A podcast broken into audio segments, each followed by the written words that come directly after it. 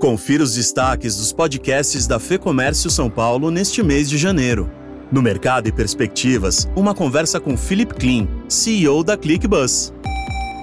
A gente tem muito orgulho de ter passado, agora no final do ano, 10 milhões de clientes utilizando a nossa plataforma.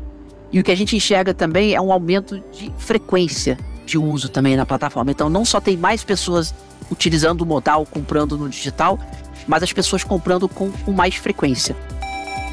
Recebemos também Taissara Martins, gerente de ESG de cafés e bebidas da Nestlé. Obviamente, estruturar ESG dentro de cafés é fundamental, é um caminho sem volta. E aqui eu falo desde o ponto de vista do café que a gente consome em casa, desde a cafeicultura que está acontecendo lá no campo junto com os nossos cafeicultores, que a gente acredita numa cafeicultura muito mais é, regenerativa e que, e que traga impacto positivo para o planeta, até do ponto de vista de como a gente consome. No Economics, André Saconato analisa os primeiros sinais de inflação em 2023.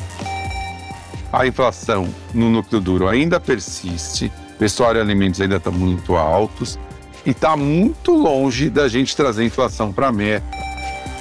Mais do que representação, aqui você encontra orientação e conteúdos estratégicos. Saiba mais em fecomércio.com.br